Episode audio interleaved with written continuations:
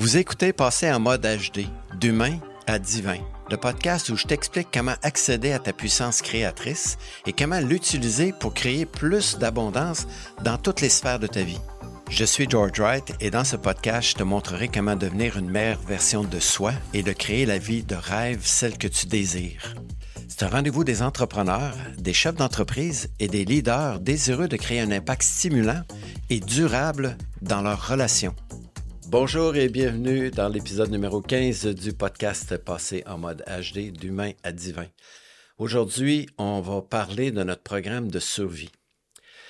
Il faut comprendre que notre cerveau, c'est une centrale de commande. Puis cette centrale de commande-là, elle gère de l'énergie.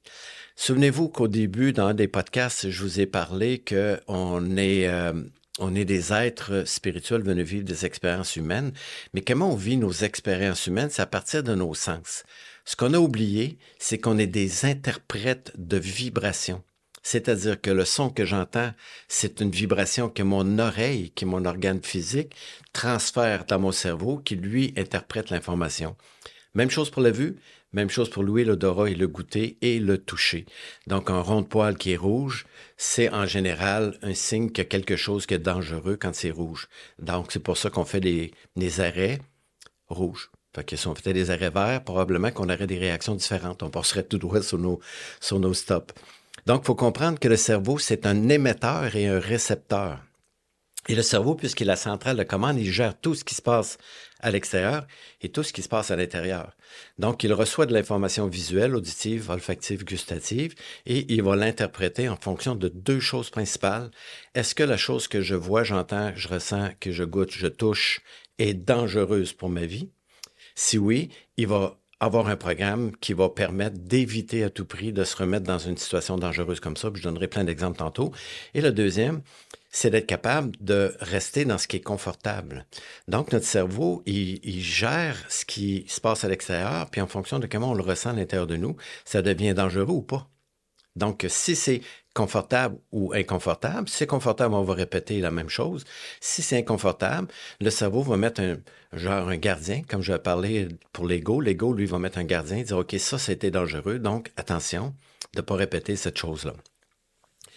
Donc, euh, quand on est, euh, en fait, quand on émet puis on reçoit, puis si je syntonise le FM 93, puis je suis sur la bonne onde de radio, je vais, le son va rentrer, ça va être clair.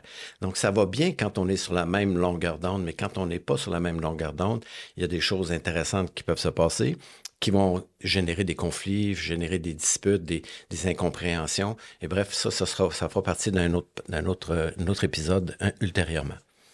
Donc, comment le cerveau va interpréter l'extérieur? Il l'interprète en fonction de, des, organes les plus importants. En fait, quand on est petit, c'est ce que j'ai vu, ce que j'ai entendu, ce que j'ai pas vu, ce que j'ai pas entendu et ce que j'ai ressenti. Donc, exemple. Si je vois l'amour entre mes parents, puis la manifestation verbale, euh, aussi physique, que mes parents vont, se montrer beaucoup d'affection, je vois cette manifestation-là. Donc, pour moi, l'amour, c'est facile de l'exprimer. Si par contre, je ne l'ai pas vu, je n'ai pas entendu mes parents se dire qu'ils s'aimaient.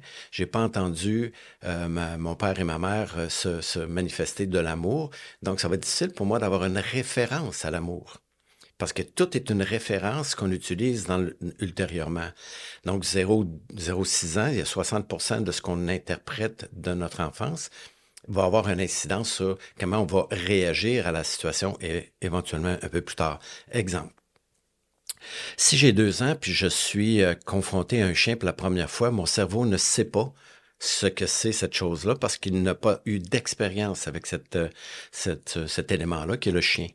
Donc, il va ouvrir un nouveau dossier parce que c'est un ordinateur, puis c'est une centrale de commande. Donc, il va ouvrir un nouveau dossier, ça va être marqué nouveau dossier, puis il va rester ouvert tant et aussi longtemps qu'on n'aura pas nommé la chose. Et là, on va avoir une expérience sensorielle avec cette, chose-là, qui est le chien. Et si je vis une expérience douloureuse parce que le chien me mord, et là, les parents vont, me retirer du chien. Donc, la solution, c'est de fuir cette chose-là et ils vont dire il est pas gentil le chien. Donc automatiquement mon cerveau va enregistrer que ça c'est un chien, cette chose-là c'est un chien et cette chose-là elle n'est pas agréable. Donc il y a petit gardien qui va faire en sorte que dans le futur, lorsque je vais être devant un chien pour la deuxième fois, mettons six mois, un an plus tard, et je revois un autre chien, ben mon cerveau va dire, OK, est-ce qu'on connaît? Si oui, quelle est la, résonance? Quelle est la, la réaction que j'ai eue? Est-ce que c'est inconfortable ou inconfortable? Est-ce que c'était dangereux ou pas dangereux? Et il va automatiquement redonner le programme idéal dans une situation comme ça. Et dans ce cas ici, il y a trois possibilités. C'est fuir, figer ou attaquer. Évidemment, j'attaquerai pas le chien. Je ne fuirai pas le chien. Je vais fuir le chien. Et là, je vais, je vais me retirer. Et ça, ça va m'avoir sauvé la vie parce qu'au départ, le programme qui était installé lorsque j'avais deux ans, c'était devant ce, type d'événement-là, ce chien-là. La solution pour toi, c'était de fuir. Donc, ça, c'est le fondement de qui on est, vient de la période 12 ans, je dirais jusqu'à 90% de notre façon de gérer l'extérieur est en, en référence à ce qu'on a vécu quand on était plus jeune à ce moment-là. Devant le danger, il y a toujours quatre solutions potentielles. Trois de survie, de confort, puis une qui va être différente. Et les trois, solutions de survie pour le cerveau, évidemment, c'est la fuite. De, devant un danger, je vais fuir. J'ai eu un, patron qui, lui, avait très, très peur des chiens. C'est un homme qui était assez grand, assez costaud. Et on avait rencontré un chihuahua euh, une journée lors d'un... Après un dîner, on était à la voiture. Et le patron, à ce moment-là, avait traversé la rue. Et la, réaction que lui a eue devant le chien, qui est le même pour moi, c'est juste qu'on n'a pas la même référence. Donc, le cerveau de, mon ami, mon patron, c'était ça, c'est dangereux. Donc, la solution pour moi, qui m'a sauvé la vie une fois dans le passé, c'était de fuir. Donc, il va répéter ce programme-là parce que c'est celui-là qui m'a sauvé la vie. Et vous comprendrez que dans notre, notre relation, dans la vie, on n'est pas nécessairement juste avec des chiens. Des fois, on va avoir des êtres humains avec qui on va être en relation. Et c'est là que le, bas va blesser souvent dans les entreprises où on va réagir pas à la personne, mais ce que la personne représente pour moi. Puis je vais donner un exemple un peu plus tard dans, dans, dans, ça. Donc, le premier, le premier, première solution pour mon cerveau qui, qui est là à mon service, ça va être de fuir le danger. L'autre, ça va être de figer devant un danger. Puis le troisième, ça va être d'attaquer c'est de me défendre. Si quelqu'un rentre chez moi avec un fusil puis veut agresser ma femme, mes enfants, mes, amis, je vais réagir agressivement pour sauver ma peau. Puis souvent dans les entreprises, quand je fais de formation, j'ai des salles en U, puis j'ai j'ai 12 personnes dans la salle. Puis là, je leur demande si j'ai un fusil chargé ici devant moi, puis je vous donne 5 secondes pour sortir de la pièce, quelle sera votre solution? Et des gens qui étaient près de la porte à l'arrière vont me dire, ben moi je fuis, il y a trois, quatre personnes. Ceux du milieu vont figer parce que les autres, ils savent très bien qu'ils peuvent pas fuir. Et ceux qui sont près de moi, que ce soit un homme ou une femme, ils vont m'attaquer parce que c'est plus une question de logique, c'est une question de survie. Le 11 septembre, on a vu des gens se jeter du centième étage et la solution n'était pas logique, mais c'est une solution parfaite de survie parce que le cerveau de survie, il fonctionne dans l'instant. Il mesure que l'instant. Puis un instant, c'est éternel. Donc, il y a des milliards d'instants entre le centième étage, le dixième étage ou le centième étage et le rez-de-chaussée. Donc, pour le cerveau, son travail, c'est l'instant qui suit, l'instant qui suit. Il n'est pas en train de réfléchir, de dire, ça va être dommage quand tu vas arriver en bas, mais tu vas t'écraser, ça va faire mal, mais au moins, le, stress va être tombé à zéro. Donc, le cerveau gère ça comme ça. Par contre, c'est quoi la différence entre nous et les animaux? Parce que le, programme de survie, c'est celui de l'animal. La, gazelle qui se fait poursuivre par un lion, elle sait très, très bien qu'elle a deux éléments qu'elle doit gérer. C'est premièrement, quel espace que j'ai disponible. Deuxièmement, combien j'ai de temps. Et la, gazelle va toujours choisir l'espace le, plus propice à sa survie. Donc, la gazelle, c'est la fuite. Le lion, lui, sait très bien que s'il attaque avant d'être rendu assez près de la gazelle, il va dépenser son énergie et il risque de mourir. Donc, lui, il gère les mêmes, éléments, le temps qui me reste et l'espace que j'ai pour attraper ma proie, pour pouvoir survivre, parce que j'ai besoin de ça pour survivre. Et le caméléon, lui, il va se fondre dans le décor, il ne bougera pas, il va se, il il va se cacher et de cette façon-là, il va, il va fuir les prédateurs. Mais ça, c'est on a cet instinct-là depuis qu'on est au monde, parce que dans notre cerveau, dans le programme de base, c'est le programme de survie et de confort. Et la grosse différence entre nous et les animaux, c'est que nous, on a une faculté, ben en fait des facultés que les animaux n'ont pas, c'est qu'on peut imaginer, on peut rêver, on peut visualiser, on peut créer, on peut méditer, on peut réfléchir, on peut discuter. Donc, on a des capacités que la gazelle n'a pas. Parce que la gazelle ne peut pas, le soir, avant de se coucher, s'endormir, de se mettre à méditer puis dire demain, il n'y aura plus de prédateurs dans la, prairie. Ça ne fonctionne pas comme ça. C'est que nous, on est des, des animaux très évolués, supposément, et on doit être capable de changer la définition qu'on a par rapport au danger qui est peut-être pas réel en face de nous, et le changer. Et je vais donner des exemples tantôt euh, quand je vous expliquais les quatre types de dangers pour notre cerveau de survie je vous mets dans des situations où vous marchez dans la forêt, puis euh, belle journée de printemps, puis vous êtes euh, sur un sentier, puis à votre droite, vous avez un bébé ourson, et à gauche, vous avez la maman qui est debout ses deux pattes dans l'arrière. Vous n'avez pas le temps d'appeler un, spécialiste de la faune pour savoir quelle est la solution. Ici, devant, quand je suis pris entre la mère et le petit, on sait d'entrée de jeu que le danger ici, il est réel. Si vous traversez la rue puis il y a une voiture qui s'en vient, pleine vitesse, c'est souhaitable de, de fuir cet espace-là parce que le danger, il est réel. Il y a plein de dangers réels comme ça qu'on connaît. Donc, euh, la gazelle, pas la gazelle, mais le lion, euh, la mère ours et le bébé ours, quand on sait qu'on est entre les deux, c'est sûr que le danger, il est réel. Donc, là, je vais fuir systématiquement. Et c'est pas moi qui ai plus le temps de réfléchir. Je n'ai pas fait une stratégie. C'est automatique. Le cerveau a pris le relais puis a dit, la solution, c'est pas d'attaquer, c'est pas de figer, c'est de fuir. Donc, systématiquement, je vais reculer. Bon, on a réussi à sauver de cette situation-là qui était dangereuse, donc un danger réel. Et je continue ma marche dans la forêt. Et dans la courbe, dans le sentier, j'arrive face à face avec un loup. C'est vraiment pas une bonne journée aujourd'hui, donc j'arrive face à face avec le loup. Et ma solution ici, ça va être de réagir par rapport à comment j'interprète le danger. Mais ici, le danger, il n'est pas réel. Il est imaginaire. Parce que quand on était petit, on nous a raconté plein d'histoires par rapport aux méchants loups, les loups-garous. Même on chantait des chansons à nos enfants. Je ne sais pas si c'est de même partout dans, le monde, mais nous, on chantait ici au Québec. Promenons-nous dans le bois, tandis que le loup n'y est pas. Et là, l'enfant a interprété dans son imaginaire que le loup pouvait être dangereux. Donc, dès que je suis face à un danger qui est imaginaire, je vais réagir en fuite, fuger ou attaquer. Et dans notre quotidien, dans, dans notre activité de travail, dans nos relations avec les gens, en grande partie, le danger, il n'est pas réel, il est imaginaire. L'inconfort n'est pas réel, il est souvent imaginaire. Ce que j'imagine pour mon cerveau, c'est réel. Donc, mon cerveau de survie, de, de confort, va me remettre dans la position la plus confortable par rapport à la situation que j'imagine comme étant dangereuse.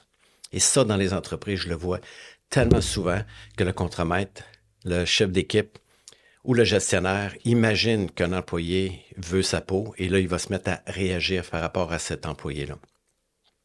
Le troisième danger, c'est que vous dites, OK, j'ai assez, d'expérience aujourd'hui dans ma, dans forêt, je retourne chez moi, je me couche et le soir, je rêve que je poursuis ma marche dans le, sentier. Alors, qu'est-ce qui va arriver? C'est que dans mon rêve, je vais être en train de poursuivre mon, mon cheminement, et j'arrive en haut de la montagne, et je mets un pied sur une roche qui est instable, et je tombe dans la falaise, je suis en chute libre. Automatiquement, ce qui va se passer, c'est que mon cerveau va me réveiller, parce que pour lui, que je tombe réellement dans une falaise, c'est sûr que je peux mourir, que j'imagine que je peux tomber, je risque de mourir, et de façon symbole, euh, virtuelle, c'est aussi la même chose pour le cerveau. Donc le cerveau de survie de la nuit, il travaille 24 heures par jour, 7 jours par semaine. Et ce qu'il va faire, c'est qu'il va me donner, il va me réveiller en plein milieu de la nuit. Et là, je vais ah, j'ai fait un cauchemar, j'ai passé proche de mourir. Donc, on se voit rarement mourir. On peut se voir mort, mais on se voit pas mourir parce que notre cerveau va nous réveiller avant que l'événement arrive. Parce que lui, son travail, c'est de me garder en vie. Donc, le monde virtuel, c'est tous les mondes des jeux. Euh, on a juste à mettre des lunettes virtuelles puis s'imaginer qu'on est sur un, on met une planche de, 8 pouces à terre sur un plancher solide et on imagine avec le, virtuel qu'on est au-dessus d'une falaise. Et même si on disait à la personne qui voit, qui, qui est dans le monde virtuel, qui se voit au-dessus d'une falaise, on lui dirait de sauter, même si son mental sait qu'il est sur une planche, il sera incapable de sauter parce que le cerveau va prendre le relais et va dire c'est trop dangereux pour ta vie, reste, saute pas. Ça, c'est le troisième danger, qui est le monde virtuel. Le quatrième, c'est le danger symbolique. Et là, ça rentre dans des, dans des schémas d'entreprise qui sont intéressants parce qu'on a eu des relations symboliques quand on est jeune, avec les formes, les couleurs, les odeurs, les saveurs, les goûts. Tout ça, c'est des symboles qu'on a interprétés comme, je vous disais tantôt, le rouge, c'est un symbole de danger. Le vert, c'est un symbole qu'on peut avancer. Le jaune, on doit ralentir. Ça, c'est des couleurs. On, ici, a aussi été en relation avec des symboliques. C'est le symbole féminin, le symbole masculin, papa, maman. Et là, je fais court parce que dans la, dans la formation d'entreprise, je vais prendre beaucoup de temps pour expliquer que très souvent, on ne réagit pas à la personne qui est en face de nous. On réagit à un symbole que ce soit une relation avec la femme, la relation avec un homme, si mon patron c'est un homme, ma femme, mon patron c'est une femme, je vais réagir différemment de l'autre personne qui n'a pas d'historique par rapport à la symbolique paternelle, maternelle, ou tuteur, professeur, etc., etc. Mais c'est aussi la symbolique d'autorité. Donc, si je suis en face de l'autorité, c'est pas l'autorité dans laquelle je suis en face là qui est dangereuse, c'est ma référence, réelle, imaginaire, virtuelle ou symbolique. Donc là, ça, ça demande un petit peu de réflexion ici de, comprendre que l'environnement dans lequel j'ai été, j'ai évolué étant petit, est inscrit dans mon disque dur, puis mon disque dur me dit c'est ou confortable ou dangereux. Donc le cerveau va réagir, puis là, c'est là qu'on doit prendre conscience de la réalité de devant moi, est-ce qu'elle est réelle, imaginaire, virtuelle ou, symbolique? Est-ce que cette situation-là, elle est dangereuse pour moi? Puis si je l'ai créée dans mon imaginaire ou si c'est juste un symbole, mais là, j'ai un pouvoir de le changer parce que je suis un être humain qui a la capacité d'imaginer, visualiser, créer, rêver. Et ça, c'est notre faculté divine qui fait en sorte qu'on peut créer notre univers différemment si on change la croyance. Puis on en a parlé dans, l'épisode sur la, gestion des pensées et des croyances, c'est qu'une croyance, dès qu'on la change, automatiquement la réalité extérieure va changer. Il faut se souvenir que notre, notre état d'être, notre santé, c'est 5% des gènes. Puis souvent, les gens disent Ouais, mais nous autres, c'est génétique chez nous, on est tous des diabétiques. C'est pas. les gènes sont importants, c'est l'environnement dans lequel j'ai grandi qui fait que je suis malade ou pas, que j'ai acheté des croyances. Et aussi, tout ce qui est rattaché à, la relation avec l'autre vient en grande partie de la période 0-12 ans. Donc, il y a matière à réflexion ici. Je, dis souvent aux gens, s'il y a de la viande après l'os, on peut gruger un petit peu prenez le temps de vous poser la question, ce que je vis actuellement, est-ce que c'est réel, imaginaire, virtuel ou symbolique? Si c'est un des trois ou des quatre, je peux le changer parce que j'ai la faculté de créer ma propre vie, de changer ma croyance pour que l'extérieur soit différent. Donc, euh, bonne recherche, bonne découverte, puis euh, bonne création. À la semaine prochaine. Merci d'avoir pris le temps d'écouter le podcast jusqu'au bout. Si tu es rendu ici, c'est que le sujet t'a probablement intéressé. Ma mission est évidemment d'impacter le plus, le plus positivement possible les leaders de ce monde. Si tu veux contribuer à ma quête, je t'invite à partager ce podcast avec tes connaissances, tes amis, via les réseaux sociaux. J'aimerais aussi lire tes commentaires. Puis si tu avais un sujet que tu aimerais que je traite, il me fera plaisir de l'adresser lors de mes prochains épisodes. Si tu peux aussi me rejoindre sur mon site web qui est writeexpert.com, sur mon Facebook commercial, sur mon LinkedIn et aussi sur ma chaîne YouTube. Et au plaisir de te revoir dans les prochains épisodes.